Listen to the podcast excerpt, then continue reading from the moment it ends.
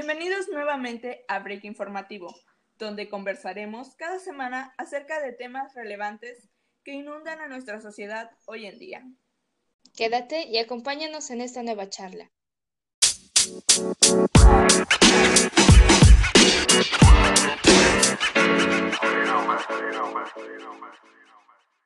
Hola, amantes del conocimiento.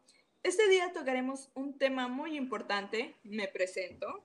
Mi nombre es Jennifer Salazar y el día de hoy, conjunto con mi compañera María Castellán, les hablaremos sobre un libro que ha cambiado el mundo del marketing. Y este libro es...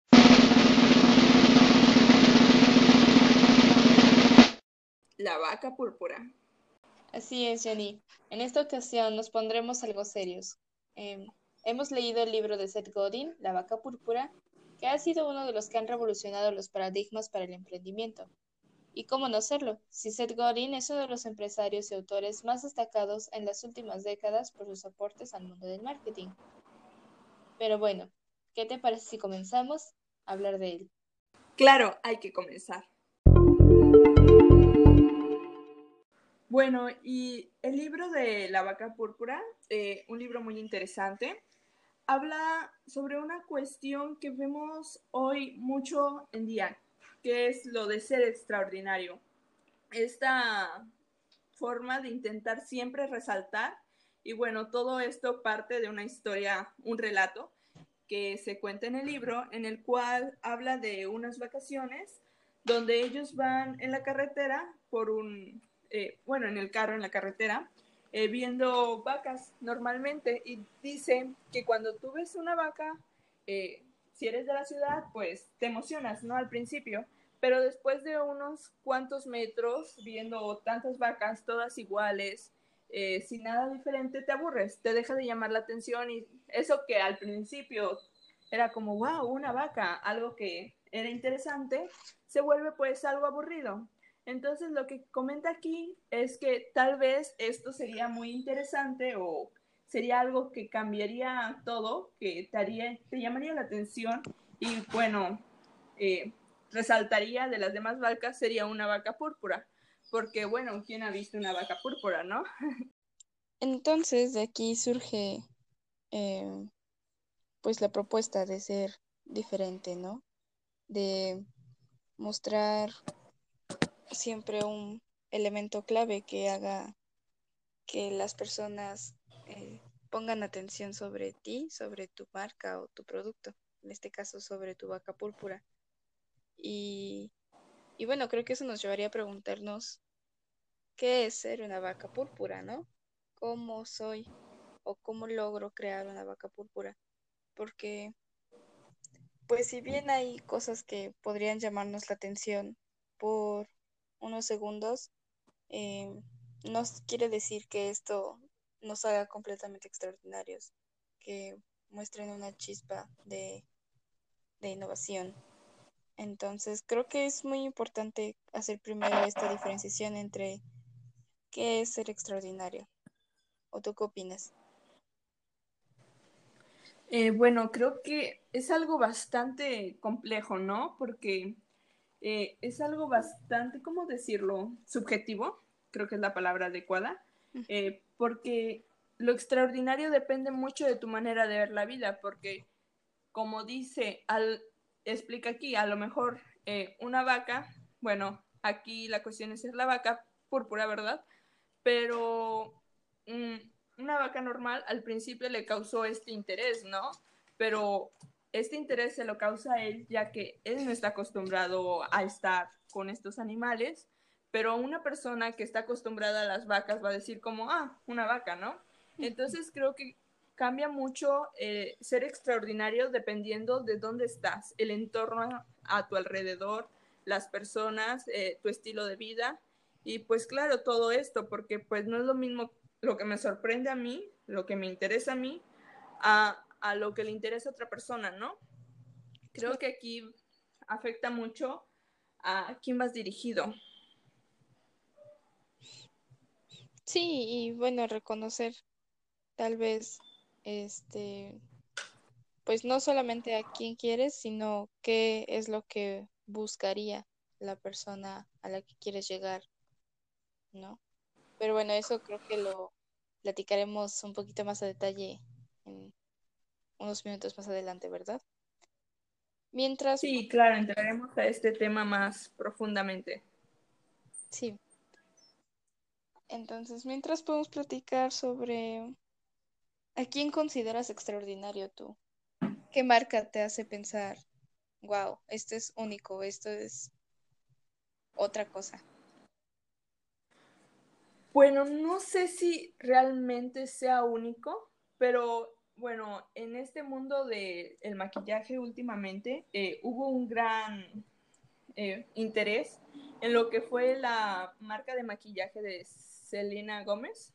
Oh, eh, que pues esta chica hizo toda esta publicidad alrededor de lo que son pues las rarezas de, bueno, la marca se llama Rare, que significa raro en inglés, ¿no? y decía que pues tus rarezas son lo que te hacen extraordinario y bueno, va mucho en conjunto con las cuestiones de enfermedades mentales, ya que la marca eh, pues piensa donar un gran porcentaje de sus ganancias para tratar a personas con enfermedades mentales.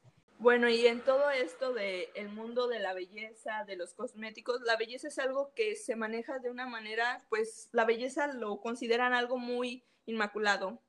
Eh, siempre buscando lo que es la perfección. Y aquí, al contrario de lo que hizo esta chica, fue, no, ¿sabes qué? Tus rarezas, tus problemas, las cosas que te hacen ser quien eres. Entonces eso fue algo que a muchas personas les causó intriga hizo que la marca, vaya, desde antes de salir, ya tenía miles de personas esperando los productos y se vendieron como pan caliente.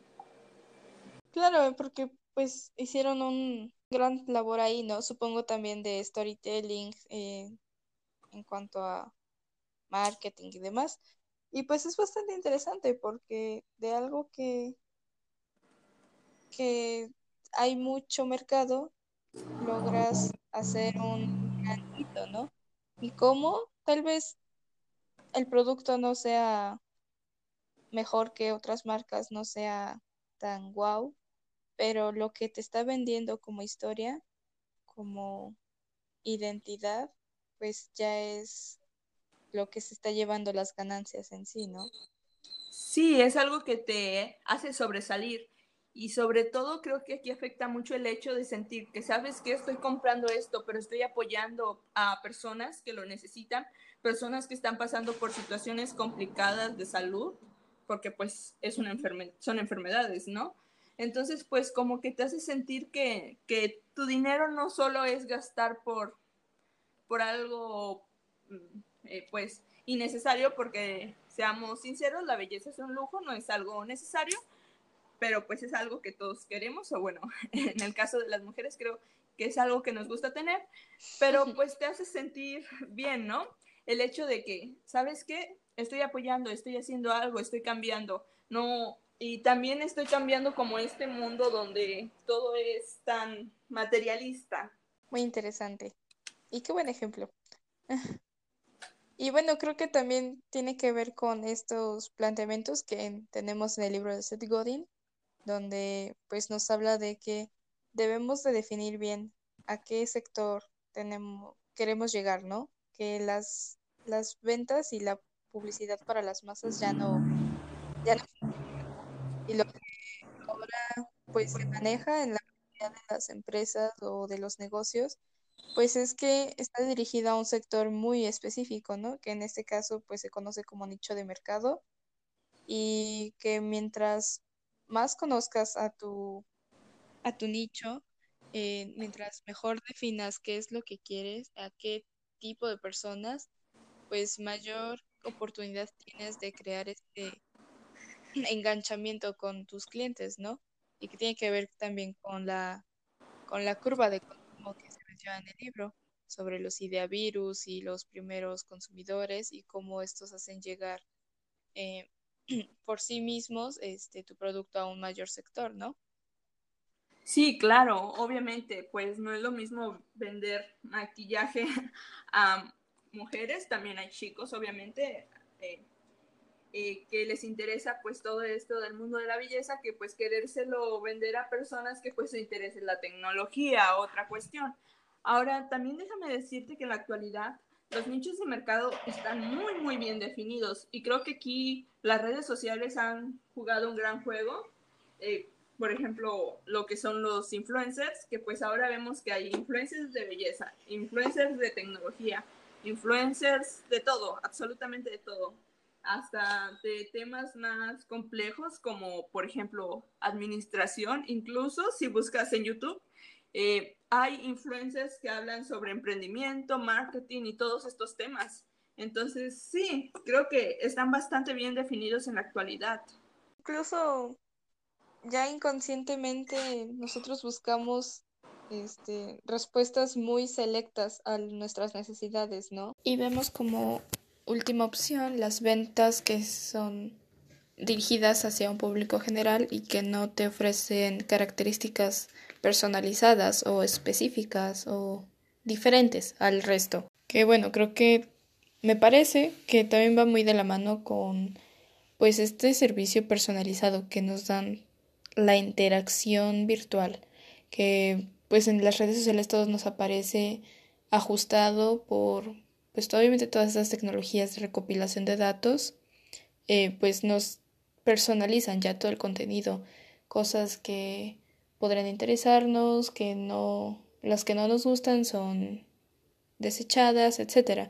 Entonces, eso profundiza más la necesidad de personalización del producto, lo que deriva a que busquemos ese mismo grado de personalización en los productos del mercado, o sea que atañe directamente a nuestras decisiones de compra y por lo tanto a las personas que están buscando emprender un negocio o cualquier otro proyecto nuevo.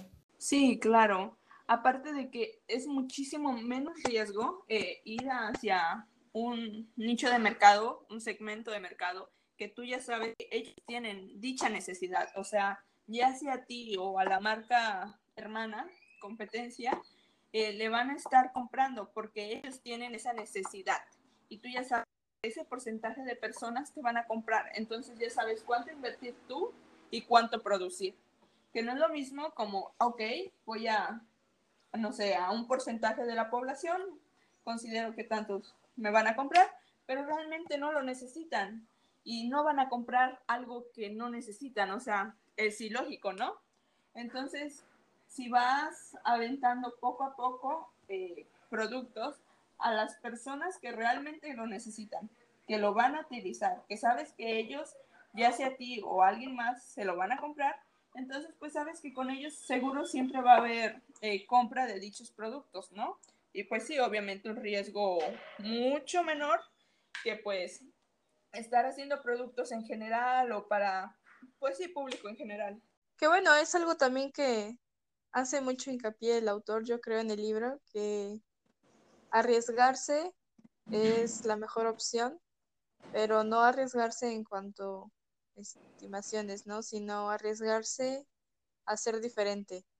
Y creo que, pues tal vez lo escuchamos muy, muy a la ligera o, o pues sí, lo, lo vemos como algo que se nos dice todos los días, pero llevarlo ya a la práctica es bastante complejo, ¿no? Porque tienes que conocer, este, no solamente de qué forma puedes innovar a tu producto, sino de qué forma puedes innovar la forma en que se utiliza el producto, ¿no? La forma en que se distribuye también, o cómo es que la persona va a interactuar o va a relacionarse con tu servicio, empresa, artículos, etcétera, pues es ya también un, horizonte que se amplía bastante, ¿no?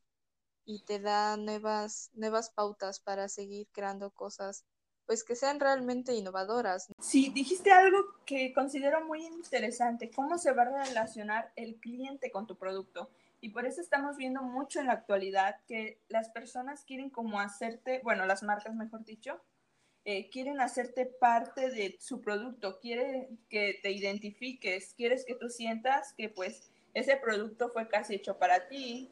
Y bueno, ahí vemos un ejemplo que fue lo que hizo Coca-Cola, ¿no? Con sus etiquetas, los nombres en las etiquetas, eh, sus ventas aumentaron muchísimo. Porque todo el mundo estaba buscando, ah, mi nombre, el nombre de mi pareja, mi novio, mis amigos. Y pues todo el mundo se tomaba su fotito con su coca, pero pues ¿cuántas cocas tuviste que buscar para hallar tu nombre?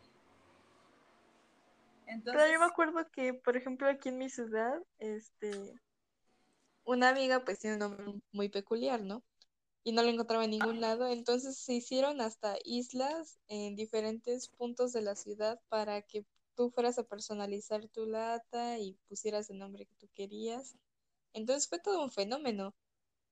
Y realmente no es que hubiesen hecho la creación de, del siglo, sino que con un simple toque logras atraer a una gran cantidad de, de personas, ¿no? Y aunque tengas el mismo producto o el mismo elemento, con el simple hecho de darle la vuelta, implementarle algo atractivo, pues tienes resultados completamente distintos, ¿no? Pues sí, claro, o sea, es lo que hablamos, el hecho de identificarte, porque pues sí, como dijiste, fue todo un fenómeno a nivel nacional, creo que todo mundo estaba buscando su nombre. Desconozco si esto solo lo hicieron aquí en México o si también a, a nivel global o en otros países, pero sí, es que el hecho de, porque el producto, como tú dijiste, es el mismo, es exactamente la misma coca que compraste tres días antes, pero tiene algo que te hace sentir, ah, esta coca y yo somos algo juntos porque ella tiene mi nombre, ¿sabes? esta coca es especial. Y de hecho hay gente que guardó hasta su latita con su nombre, ay, ahí bien bonita en el escritorio, ¿no? Pero pues sí, o sea, realmente fue la misma coca que compraste hace una semana, hace unos días, y pues no sé cuánto le habrá costado a la coca, a la marca Coca-Cola. Sé que eh, pues hubo nombres comunes, como pues algunos ejemplos, Juan o eh, no sé, Carmen, que pues los hicieron a, a, masa, ¿no? Como que muchos más. Supongo que eso pues ya fue mucho más económico. Eh, no sé si los personalizados tendrían algún costo adicional, también fui víctima de ese fenómeno. Sí, creo que a todos nos tocó. Si vemos publicidad, Coca-Cola tiene lo, mejor, ¿no? En todo. Sí. Y pues siempre está apostando por cosas nuevas también. Creo que se mantiene muy actual y... Y sí, es eso. Es algo que hay que reconocerle a la marca. Bueno, otra cosa que tenemos que reconocerle a la marca es que antes solo tenía su Coca-Cola normal, pero ahora tiene Coca-Cola light, Coca-Cola sin azúcar, eh, tiene varios, eh, no recuerdo todos, pero cuando empezó todo esto de que pues la moda de hay que alimentarse sano, que eh, es algo que es verdad, hay que alimentarse sano, pero debemos admitir que por un tiempo fue una moda, porque realmente tú no querías alimentarte sano, pero todo el mundo estaba alimentándose sano, entonces fue como, si los demás lo hacen, yo lo hago. Y pues sí, empezó a sacar su Coca-Cola Light, su Coca-Cola sin azúcar y varias opciones. Eh, también sé que estas opciones cambiaron dependiendo del país, pero pues eh, escucha lo que su público quiere. Si ya no quieren Coca-Cola con azúcar, ok, les voy a dar una Coca-Cola sin azúcar. Entonces, pues eh, sí, está constantemente escuchando cómo se mueve el mercado, ¿no? Sí, que bueno, eso también es un punto muy importante que nos dicen en el libro, ¿no? Eh, que aceptar la retroalimentación de tu público, de tu público target, y porque al final este es el que te va a decir qué es lo que está funcionando, qué es lo que no, esto si nos gusta, esto podrías mejorarlo. Y bueno, son pautas pues bastante valiosas porque ellos son los que te consumen y si no les das lo que necesitan, pues entonces no tendrás un éxito como buscabas, ¿no? Sí, claro. O sea, pues ahora sí que el que paga manda. Y pues el producto es para ellos. Si el producto no les funciona a ellos, eh, pues no tiene futuro tu producto, ¿no? Claro. Es bastante lógico. Entonces sí, y de hecho hay muchas marcas que hemos visto que hacen esto y también hay muchas marcas que hemos visto que no han hecho nada, que no se han actualizado y pues bueno, han quedado en bancarrota. Un ejemplo, Blockbuster, que pues de hecho, no sé si lo sabías, pero ¿sabías que Netflix quería comprar a Blockbuster? Y se negó.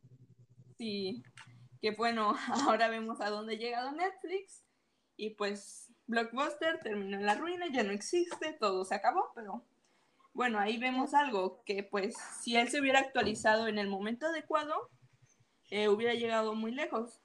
Que bueno, también en el mundo del entretenimiento es algo que estamos viendo, por ejemplo, Disney Plus, que pues dijo, ¿sabes qué? Yo no me quedo, yo sí me voy a actualizar. Y pues ya vemos, tiene su, su página y bueno, muchas otras que han salido, como Amazon Video, que pues Amazon es todo un fenómeno, tiene de todo en sus, en sus redes, eh, lo del video, las ventas, tiene muchas cosas. Y bueno, Star Place, hasta YouTube, tiene su opción de YouTube Premium. Claro. O también, por ejemplo, esta marca de joyería de Pandora, que se hizo también todo un fenómeno y tendencia a las pulseras con los charms, ¿no? Oh, sí, claro. De hecho, recordando Disney, también tienen charms de Disney de diferentes ciudades, que pues si tú vas viajando, compras tu charm en la ciudad, te puedes de dicha ciudad y lo vendes, lo metes ahí a tu pulserita y ya tienes ahí todos los lugares que has ido. Entonces sí, tenemos muchas opciones muy interesante cómo es que todo esto se desarrolla, ¿no? Y bueno, entonces, pues podemos ver que este es un libro que, que a pesar de que ya tiene algunos años de haber sido escrito, pues sus ideales o bueno, sus principios se mantienen vigentes en el mundo del marketing y cómo es que toda esta cuestión de publicidad y de movimiento de mercado pues se sigue manejando, ¿no? Sí, claro que sigue vigente. De hecho, creo que ya hasta se hizo una moda ser extraordinario, porque fuera de las marcas, las personas buscan eso ahora. No sé si lo has notado, como que todo mundo tiene este, esta onda de ser diferente. Eh, no seas igual, no te quedes en el, en el cubo, por así decirlo. Eh, sí, sal, cambia. Es un riesgo, ¿no? Claro, es un riesgo eso como se mencionaba en el libro, o sea, después de ver tantas vacas púrpuras, después, ¿qué sigue, no? Sí, la vaca púrpura, se vuelve a. Pues creo que eso queda a reflexión de nuestros escuchas. Em, ¿Ustedes qué opinan? ¿Cómo, ¿Cómo es que será el futuro del púrpura? Sí, claro. Tal vez la siguiente vaca sea naranja. o verde. Como conclusión, creo que sería el hecho de no quedarse estancados, eh, siempre cambiar, eh, siempre estarse preparando para lo que viene y pues sí, seguir hacia adelante, nunca ver hacia atrás y si ves hacia atrás solo para mejorar, no para lamentarse de cuestiones que ya no se pueden arreglar. Creo que sería la conclusión de hoy. No sé si María quieras agregar algo. Pues sí, eso y recordar que pues arriesgar es ganar a veces. Y si no lo logras, pues intentarlo de nuevo.